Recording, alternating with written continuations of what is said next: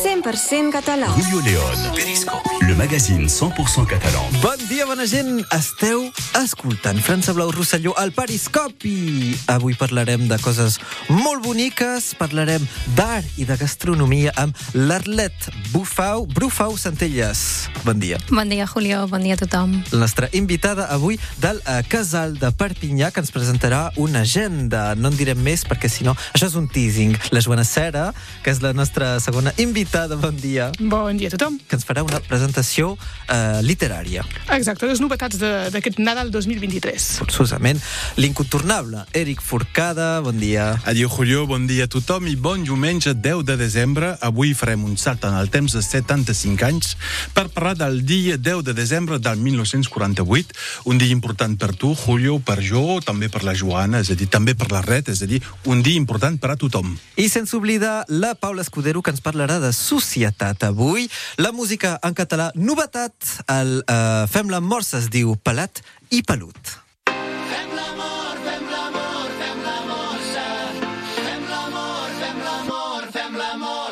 Sóc un llaminer farcit d'amor. Vine amb mi al llit, desfem-nos com els canelons. Jo amb tu vull ser les postres, sé que t'encanta el dolç. Colant de praliner, que el centre estigui fos. Tinc ganes de tu i jo, tinc ganes de menjar-te. Tinc ganes de suar i muntar-nos com la nata. Sé que vols quedar-te amb mi aquesta nit.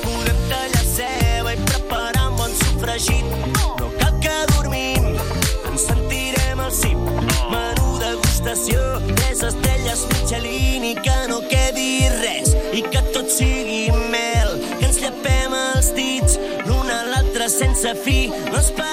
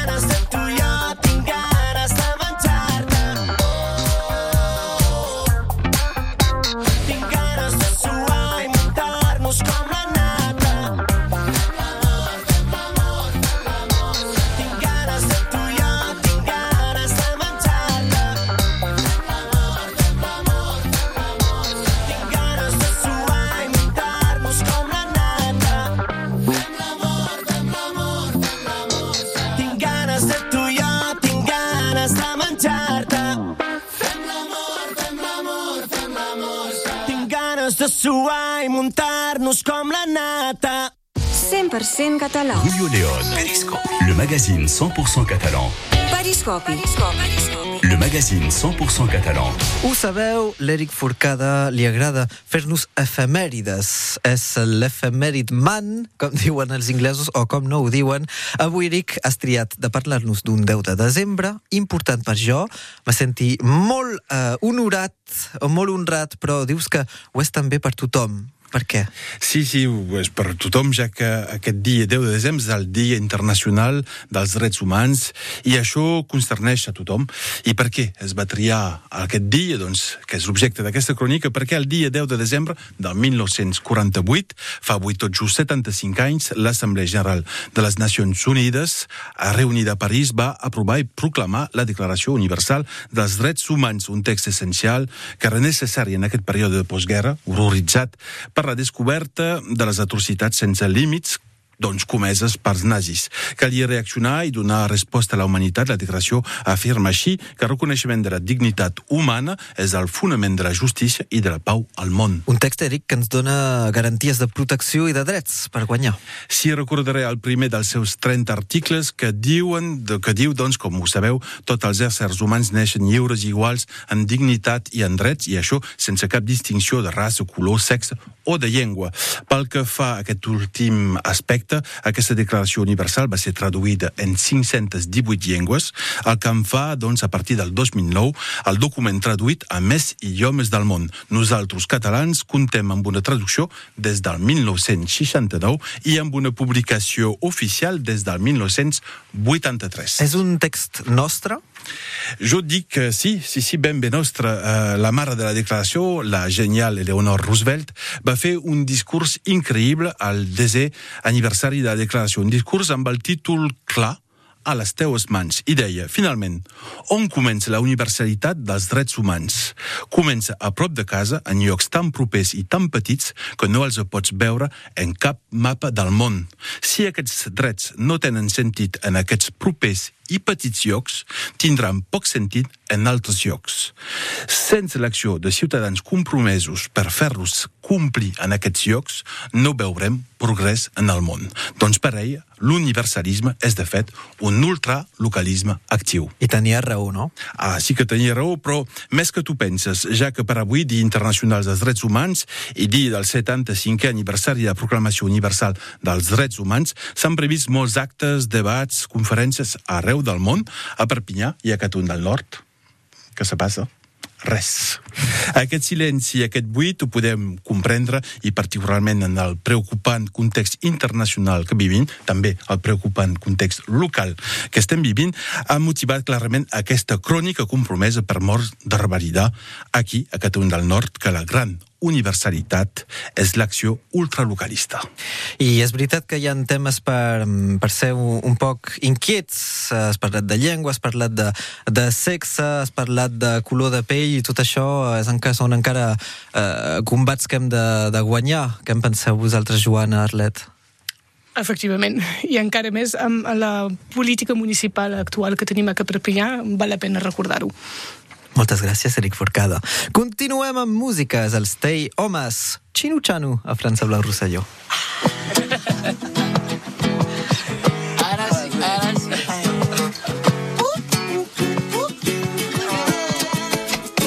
S'acaba la bulla, no queda sangria. Fa massa fred per tirar-nos al mar. No sé què m'has fet, però estic enganxat i no som la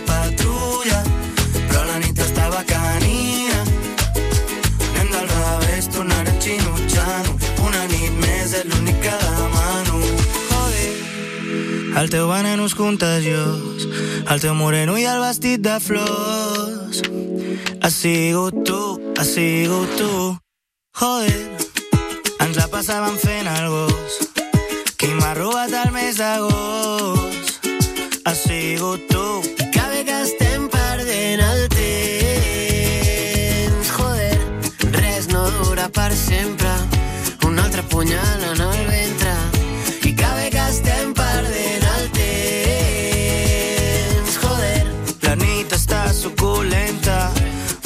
Un altre xupito d'absenta.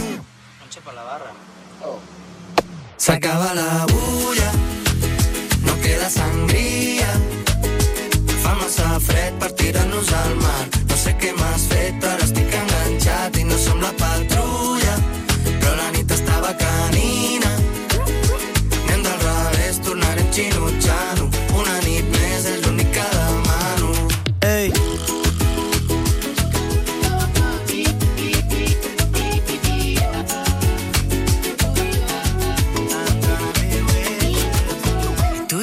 A la vora del mar.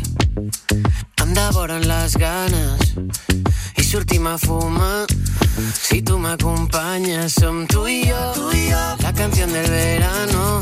Me tiembla la mano quan es posa a ballar ja no vull pensar en què passarà demà si s'acaba la bulla no queda sangria fa massa fred per tirar-nos al mar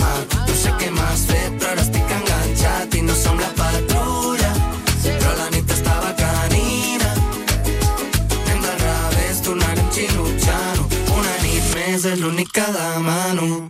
100% català. Julio León. Periscopi. Le magazine 100% catalan. Acabem de parlar d'un llibret petit, la Declaració dels Drets Humans, amb l'Eric Forcada. Després eh, anirem eh, del costat del casal de Perpinyà amb l'Arlet, però abans de tot, una presentació literària eh, de la Joana Cera de la llibreria catalana. Què ens vens a presentar avui, Joana? Bon dia, doncs sí, a presentar diverses novetats perquè ja ho sabeu que per Nadal un llibre pot ser un bon regal i llavors us farem un petit panorama de coses que ens han agradat a nosaltres o que pensem que poden funcionar.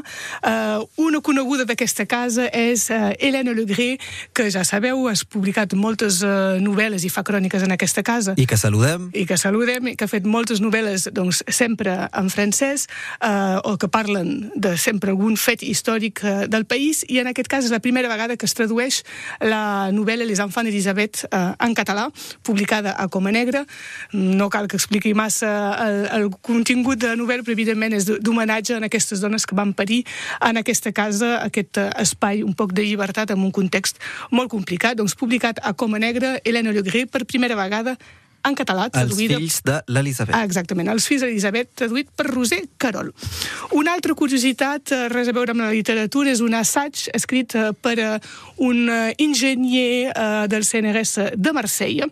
No és un mite, el Canigó se veu des de Marsella. Ho diuen, i Ho és diuen, veritat. I llavors és veritat, i en aquest petit eh, eh, treball eh, publicat per Trabucaire, en col·laboració tam també amb el Canigú eh, Gran Cita, eh, expliquen científicament explicat d'una manera que tothom ho pot entendre, jo ho puc entendre, doncs també segur sereu capaços d'entendre com, eh, amb quines condicions es pot veure el Canigó des de Marsella amb fotografies de prova de que és real i que no és cap, eh, i no és cap mite. Que curiós. Un, una obra de vulgarització científica. Exactament, publicada en català i en francès per Trabucaire, Trabucaire per l'Alain Aurigné, Le Canigou, unida éphémère en Provence. Molt bé, això és per un públic adult. Exactament. Pels nens, per la mainada, evidentment, nosaltres a casa fem cagar el tió, però ja ho sabem, hi ha molts Pare Nadals que circulen per Catalunya Nord també a aquestes dates, i aquí tindrem el com baixa el Pare Noel per les xamaneies. Bona perquè, pregunta. ben evidentment, no, no ho sabem, tots ho fan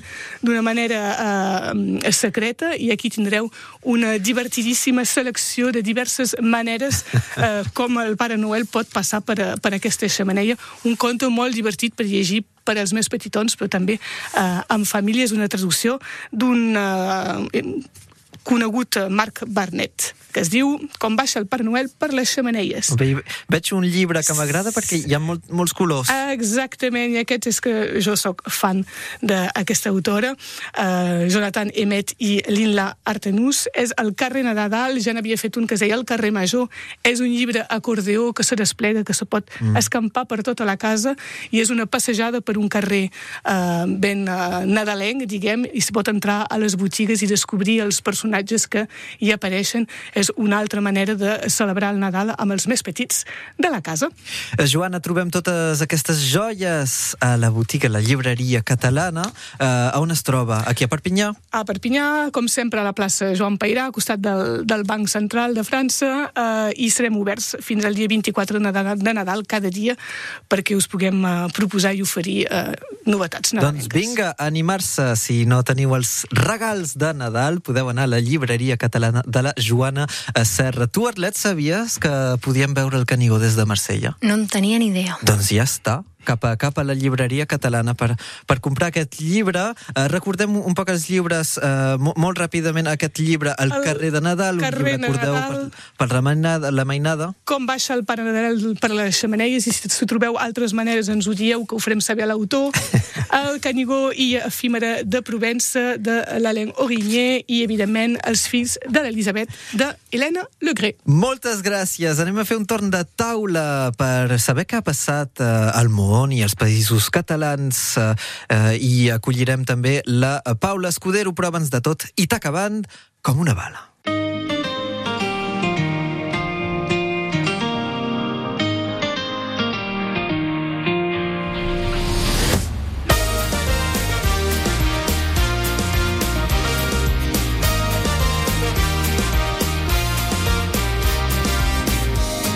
T'esperes no t'abraça la lluna de mitjanit. Si corres massa se t'escapa. que t'abraça quan tu plores, que t'estima quan l'ignores, es lleva d'hora al matí. Que sense ales ja no vola, diu que ara ja no sent tan sola, que no té por de fer camí. I al seu cor porta una però ja riu i no s'amaga, un crit mut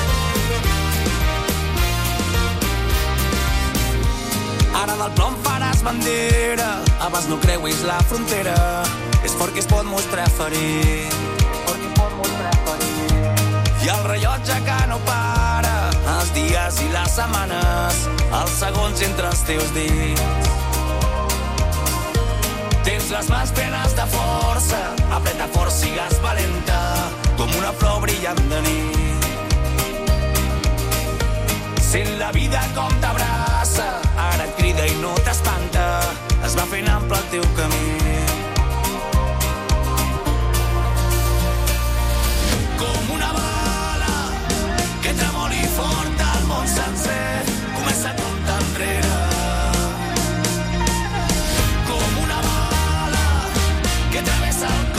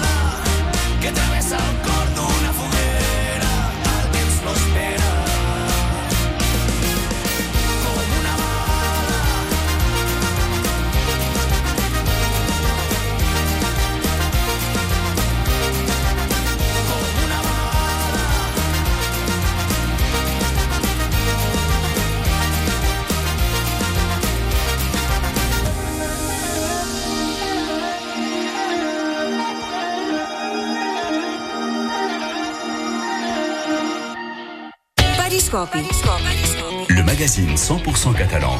I t'acabant com una bala, França Blau Rosselló. Atlet, eh, vols bones noves? Som-hi. Doncs no n'hi haurà, crec, perquè avui fem un torn de taula amb eh, l'Eric Forcada i amb la Paula, que ens acaba eh, d'arribar aquí als estudis. Bon dia. Bon dia. Paula, quin, quines són les noves?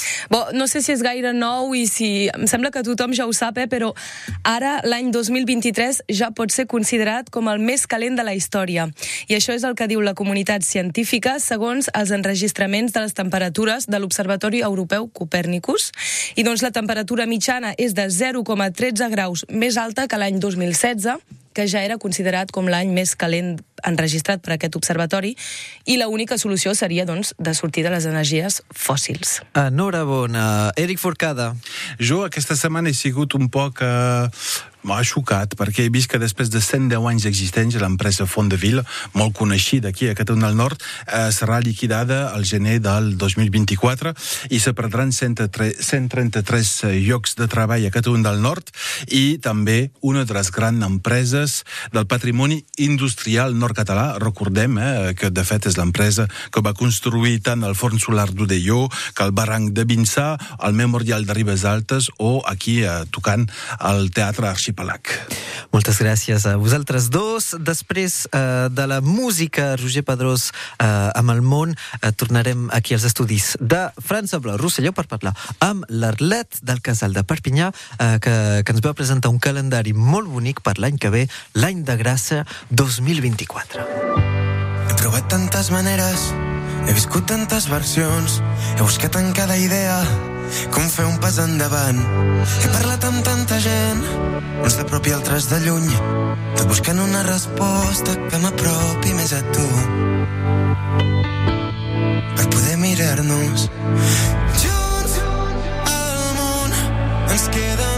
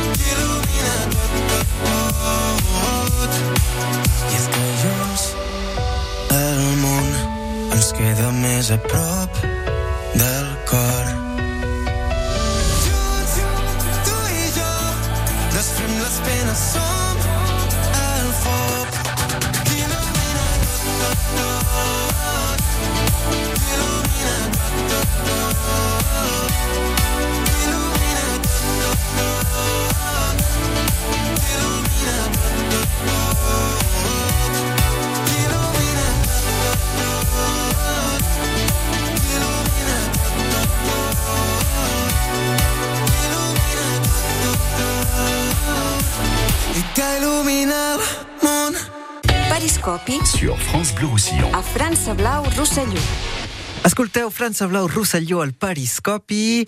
Um, Eric Forcada, t'agrada l'art? Ah, sempre, jo. Paula- Al mil per cent, eh? Paula, t'agrada la teca? Menjar? Molt. Crec que a, a, a tots li agrada tot. No, jo fa, faig un mil per cent a tot. doncs el casal de Perpinyà té quelcom per vosaltres, un calendari maquíssim, que m'ha agradat molt, amb cada mes una obra d'art d'una nord-catalana i un tema principal, la gastronomia nord-catalana. Arlet, bon dia. Bon dia, sí. D'on ha vingut aquesta idea? Un calendari gastronòmico-artístic? De fet, aquesta idea és la segona edició, per tant, ja la vam tenir a finals del 2022. La idea era crear una, un producte que pogués arribar a moltes llars i a molts indrets, que fos un producte quotidià, i que aquest producte restés durant tot l'any a moltes llars. Per tant, clarament, el que més s'ajustava era un calendari. Podem fer samarretes, podem fer bosses de tela, però vam veure que un calendari era una, una bo, un bon producte a oferir per les dates també de Nadal com a regal, que podia restar a moltes llars nord-catalanes i que era un bon pretext per divulgar en català qüestions o elements que consideràvem des del casal que s'estaven perdent o que havíem de fer una memòria col·lectiva al voltant d'això. Quins uh, artistes, si no m'equivoco, quins artistes nord-catalanes, uh, com, com s'han trobat aquestes artistes? Mira, uh, hem repetit uh, quatre de l'edició anterior. Com deia, això és una novetat. L'any passat vam fer quatre artistes més la portada i enguany vam voler arribar-ne a 13, és a dir, 12, una per cada mes, més la portada, per poder arribar a mostrar estils molt diferents utilitzar tècniques molt diverses. Mm. Per tant, quatre de l'any passat han repetit i llavors hem ampliat. I com hem ampliat? Doncs d'una manera tan senzilla com preguntant a la resta d'artistes a qui ens recomanes. I a més a més, de l'any passat, de la primera edició, teníem una borsa d'artistes que no vam poder contactar perquè no, no teníem prou eh, oferta a oferir-los de dissenys i, per tant, ràpidament eh, van sortir els 13 noms. De fet, ens ha quedat una borsa per l'any que ve. Eh, per cada mes un plat eh, i ben segur una recepta amb productes receptes de temporada, m'imagino. Eh, D'on surten aquestes receptes? Bé, aquestes receptes, la majoria d'elles són tretes del llibre de, de la- de l'Eliana Tomau Comanada, que també volíem aprofitar el calendari per fer-li un donatge, mm. de, ja que es fa, bé, fa poc que, que ens va deixar, i llavors vam veure que era un bon pretext també per, per re- retre l'homenatge i donar a conèixer i divulgar la seva història que, i el seu recull, aquesta tasca de formigueta durant molts anys de moltes receptes. I és per això que I cada mes... Efectivament. I és per això que cada mes, al costat de, de, cada, de la il·lustració, veureu que hi ha la recepta. Per tant, a- us, us animem, perquè des del casal ja us avancem que cada mes farem un diumenge l'àpat proposat de, de, en el propi calendari, doncs perquè eh, des de casa pugueu dur a terme aquestes, aquestes receptes. Molt bonic. On, on es pot trobar el, eh, el calendari? Bé, ja us, us haig de dir que heu de córrer. Heu de córrer perquè, perquè de se'n van. 350 unitats que vam fer a, aquí a Sant Esteve, en Jaberta, ens en queden um, 50. I llavors els podeu trobar a Perpinyà i en tres llocs, bé el casal, ben segur, horaris d'obertura, podeu passar i agafar-nes, perquè n'hi ha allà a la, a la barra, llavors, si no, a la llibreria o a la botiga Visca. Si anem a Saret, hi ha l'opció de, de la llibreria Le Cheval d'en Lavre, i si no, a Prada hi ha la, la Casa de la Premsa i ja vam veure que en aquests llocs hi havia prou perquè realment hem hagut de repostar a cada d'aquests comerços tres vegades. ahir, ahir Arlet al Casal s'ha inaugurat una exposició que es diu Els somnis d'una dona. Ens la pots presentar breument? Sí, tant. De fet, aquesta exposició és una de les artistes del calendari, que és nova d'aquest any, la Mandina Ferrer, i ahir ella ens va voler compartir un recull d'obres que porta fent, creant de- des del 2018, perquè cada obra li, li dura un temps de 4 a 6 mesos de creació, i llavors ella explica que són obres, ens va explicar ahir, que són obres que, que veu clar quan està dormint, quan té malsomnis, i utilitza l'art per extreure aquests sentiments negatius que té. Déu-n'hi-do. Llavors els plasma a l'obra i la majoria d'elles són obres molt grans, són taulells molt grans que estan també a la venda, per tant l'exposició durarà durant un mes fins a passades les festes de Nadal. Si voleu passar pel casal i, i en voleu comprar, ja en, estan a disposició. I a més és molt xulo perquè la, la Mandina hem fet una recuperació a la llengua, és a dir, ella tenia el, el català a l'orella, uh, primer amb el primer contacte del calendari va començar a desenvolupar-se i a parlar una mica en català i a, i a normalitzar-lo, però és que ha sigut ella qui ha creat, ha fet les traduccions de la, la, del text introductori de l'exposició i també el títol de cada obra. Per tant, també ha sigut un exercici que hem fet conjuntament perquè ella comenci a naturalitzar la llengua i a utilitzar-la sense vergonya. Mm, Molt interessant. Molt ràpid, uh, Arlet, uh, tens altres coses per presentar-nos del Sí, casal? des al del casal també fem un cop al mes cinema infantil, els divendres a les 6 de la tarda, també és un bon espai per quan surti la mainada de l'escola, pugueu venir amb ells, els infants veuen, una, els hi passem un film, els adults també poden compartir, dir també que farem la presentació el dia, el 14 sobre el llibre de la xocolata i participar a la confraria de la xocolata del, eh, de, del Gremi Rossellonès, que també, per tant, també farem, menjarem xocolata. Mm, ja. I de ja de cara a l'any que ve seguim-nos a xarxes, sobretot Instagram, Twitter i Facebook, que és on divulguem i pengem totes les activitats que anem fent i veurem que, que el casal té molta vida, però que cal que entre totes el fem viure. Moltes gràcies, Arlet. Recordem, 12 euros per l'agenda del casal, una molt bona idea de regal per Nadal, 10 euros pels socis eh, del casal, eh, però s'ha d'anar-hi corrent perquè aquests agendes se'n van volant. Escoltem música, la Sara Roy, una cançó d'amor. No som res més que tot el que hem perdut i el que hem guanyat. Que les fronteres siguin ponts que ens portin a estimar. No vull pensar en el que ha sigut, sinó en el que serà.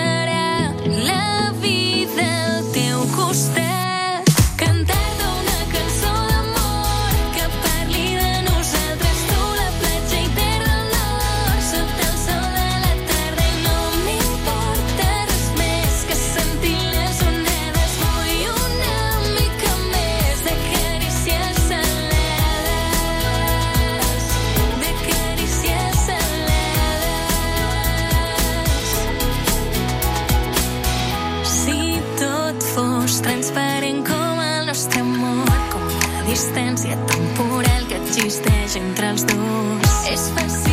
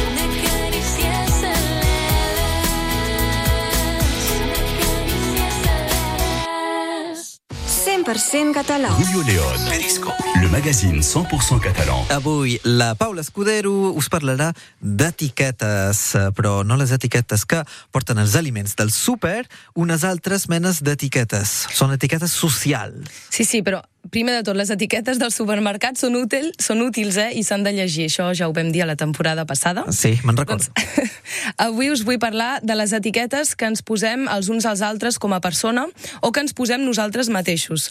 Doncs tots tenim etiquetes invisibles, però que podem portar des de tota la vida, o gairebé. Sabeu, són les etiquetes que posem quan diem d'algú que és tímid o que és golafre, o de nosaltres mateixos quan ens justifiquem i diem és que faig això perquè sóc molt xerraire o perquè tinc poca traça. Quines etiquetes penses portar? Doncs, com tothom, porto moltes etiquetes eh, que m'han posat. Eh, soc cara dura, aquesta és la que m'ha enganxat el meu pare amb mm -hmm. Superglue. soc pesada, soc sorollosa, però també sóc creativa, sóc eficient i també tinc etiquetes que jo mateixa m'he enganxat, potser per justificar alguns comportaments, com quan dic que sóc egocèntrica o que no tinc cap concentració. Vosaltres, quines són les vostres etiquetes? Jo sóc una dona lliure uh, independent. D'acord. Et va És molt bé aquesta- com a és etiqueta. aquesta, sí. És la sí. primera cosa que pensem quan et veiem. Això. No, no, que, no calen en compte les ident- identificacions. D'acord. Que poden enganyar.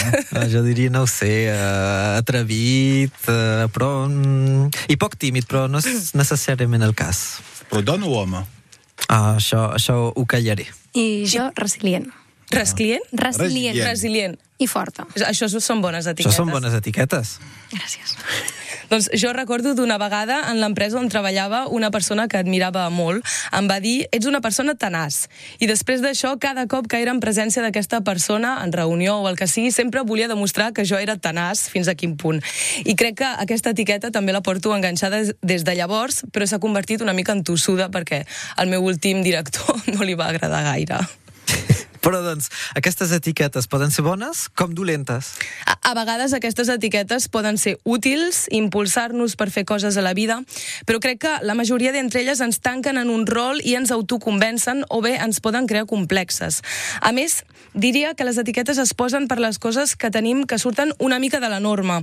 Per exemple, aquesta nena és petita. Uh, ho diem perquè és més petita que la norma. Això m'ho diuen sovint de la meva filla.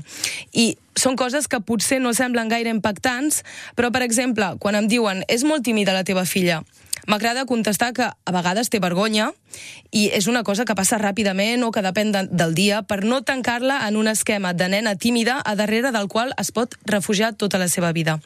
I posar etiquetes és una cosa que sempre s'ha fet, però crec que hem d'anar en compte amb això i no oblidar les possibles conseqüències que pot tenir una simple etiqueta dita de manera innocenta a llarg termini. I per què creus que, que ho fem, això? Per què creus que, que posem et etiquetes?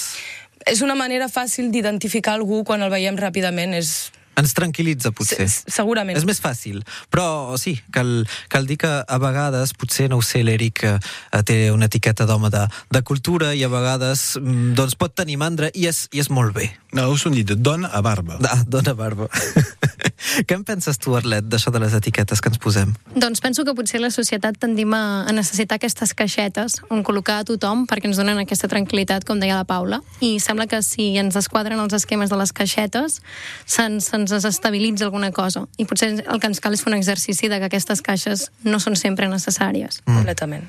Moltes gràcies, Paula Escudero, moltes gràcies a tothom. Escoltem un poc, eh, un poc els catarres, perquè m'agraden. Cor, es diu Cor, a França Blau Rosselló.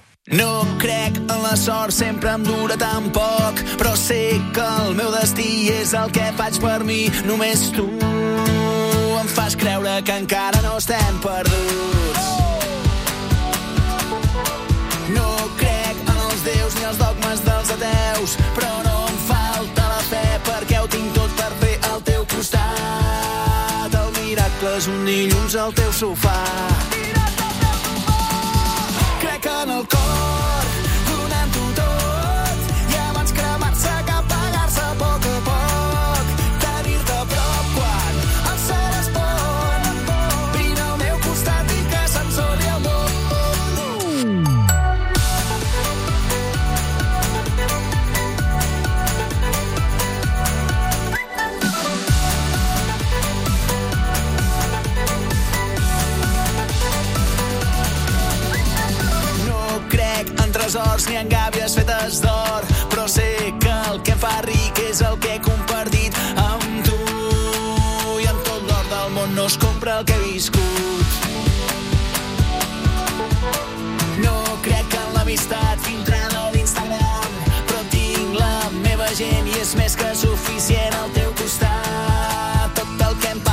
és espectacular.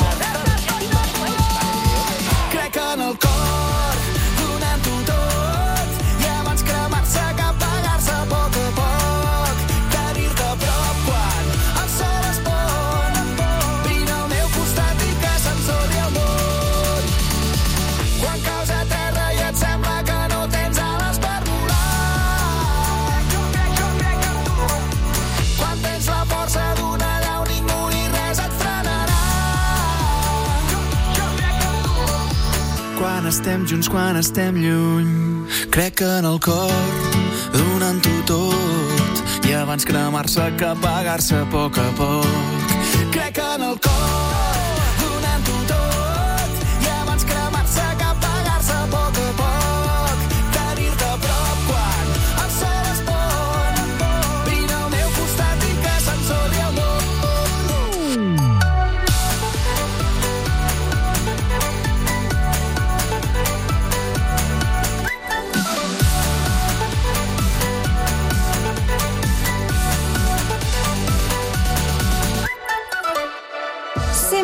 català. Julio León. Periscope. Le magazine 100% catalan. Se'ns acaba el bròquil aquí al Periscopi. Uh, un ràpid torn de taula abans de dir adeu. Ah, quina, quina tristesa. Uh, Paula Escudero. Doncs eh, jo aniré eh, al bar associatiu al Paseo a Peires Tortes. És el 15 de desembre a veure un concert de rap amb Kassem Wapalek i també hi haurà Papi Chapi i Melfiano. Com I es diu, l'entrada, el cantant de rap?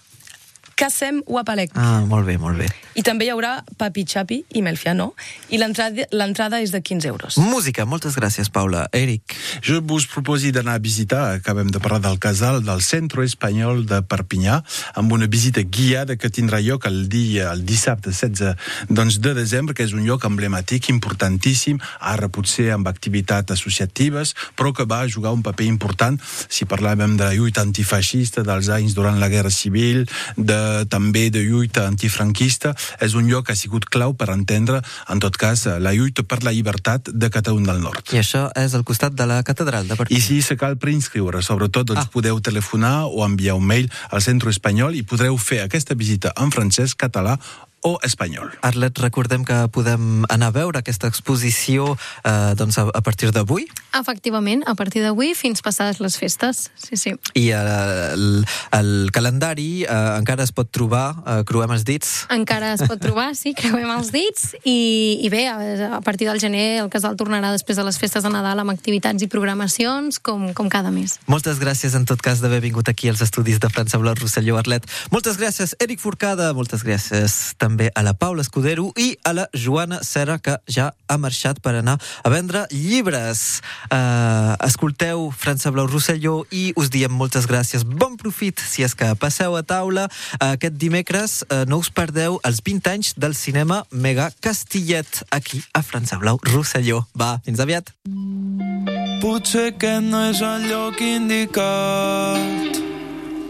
Potser esperàvem la primera cita més intimitat. Jo creia que era tard per tornar a estimar, que això d'enamorar-se estava caducat. Sempre vaig amb pressa, res preparat, culpo dels meus errors, el signe zodiacal. Però això que em passa és molt heavy, sembla un guió de peli. M'he enamorat de sucs i refrigeris. Mira quin misteri, el que em fas té molt de mèrit. No et coneixia i ara volo com globo d'heli. Però quan soni aquesta cançó, entre els avisos de les promocions, tinc una oferta i no pots dir que no. M'he enamorat al supermercat, puja la calor, la secció del congelat. M'he enamorat al supermercat, he trobat l'amor lloc menys esperat.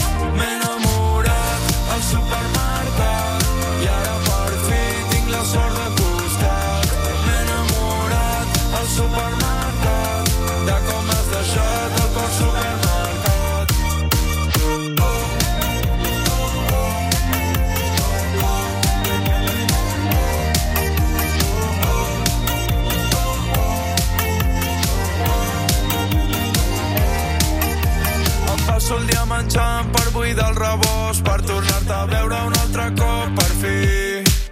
Jo que sempre trigaven a anar a comprar. Tinc targeta de client habitual, VIP. I estic en oferta, tu hauries de pensar, sóc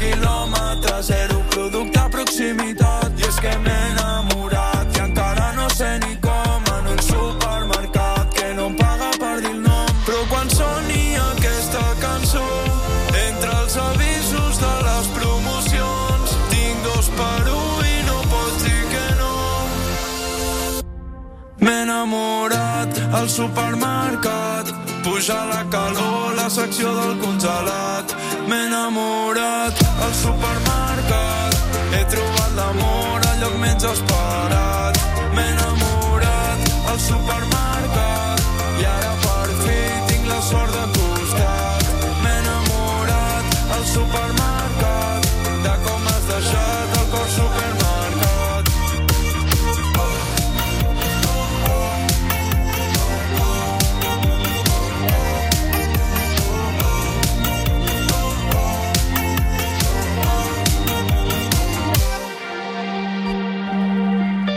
Potser aquest no és el lloc indicat. Potser esperàvem la primera cita més intimitat. France Bleu Roussillon, numéro 1. Première radio à Perpignan et dans les Pyrénées-Orientales, aux côtés des Catalans. France Bleu Roussillon vous dit merci. Creure que sí, que la vida és avui i no ahir, que el demà encara està per venir. Si sobrevisc aquesta nit, et miraré i no et farà falta dir res més. Ens mirarem amb la cara de què hem de fer. Si tu m'agafes per la cintura i jo t'envolto contra natura, seguint el ritme que no s'atura. Oh, ja, ja, ja, ja. I pujarà la temperatura. Anem per feina, no hi ha censura.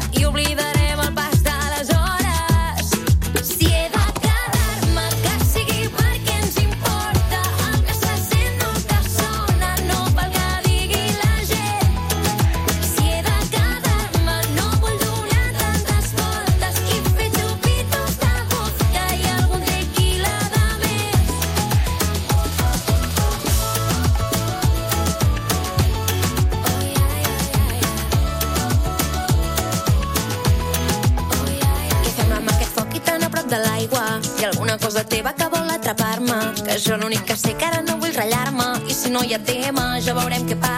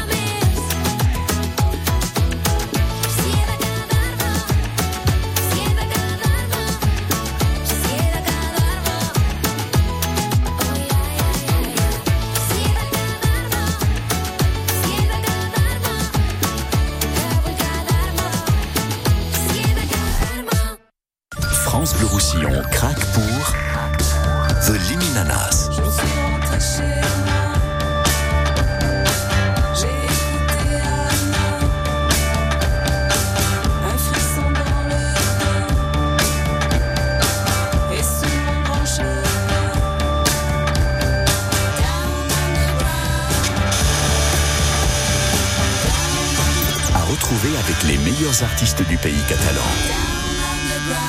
Le samedi à midi sur France Bleu Roussillon. En décembre, France Bleu aime Cuisine Actuelle. Encore plus de recettes pratiques avec ses fiches cuisine pour toujours plus de plaisir et de gourmandise. Et comme chaque mois, un cahier spécial région pour découvrir des traditions culinaires et dénicher des artisans et producteurs d'exception. Ce mois-ci, on vous emmène pour une balade gourmande en Alsace. À retrouver sur France Bleu. L'USAP reçoit les Lions de Johannesburg cet après-midi à 14h au stade Aimé Giral. C'est le premier match de Coupe d'Europe. Venez encourager l'USAP et découvrir le rugby des clubs sud-africains. Gagnez vos places sur France Bleu Roussillon, premier supporter de l'USAP.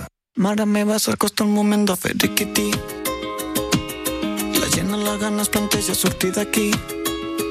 Ha bona boda sense el riquití A la pista de ball es veuen passos maleïts Riquití, riquití, riquití, tothom fa riquití A partir d'ara ja no hi ha fotos, tot queda aquí. Ha bona boda sense el riquití Fins que la mort ens separi tots riquití Mare meva, s'acosta un moment de fer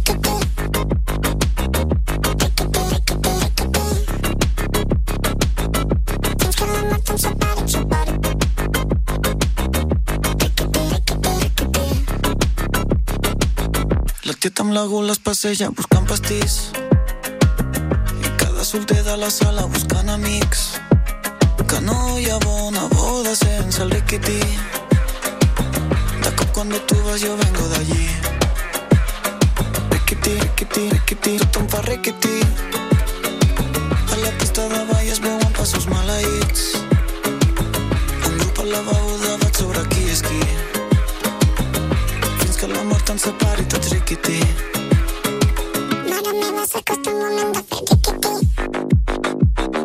Riquití, riquití, riquití.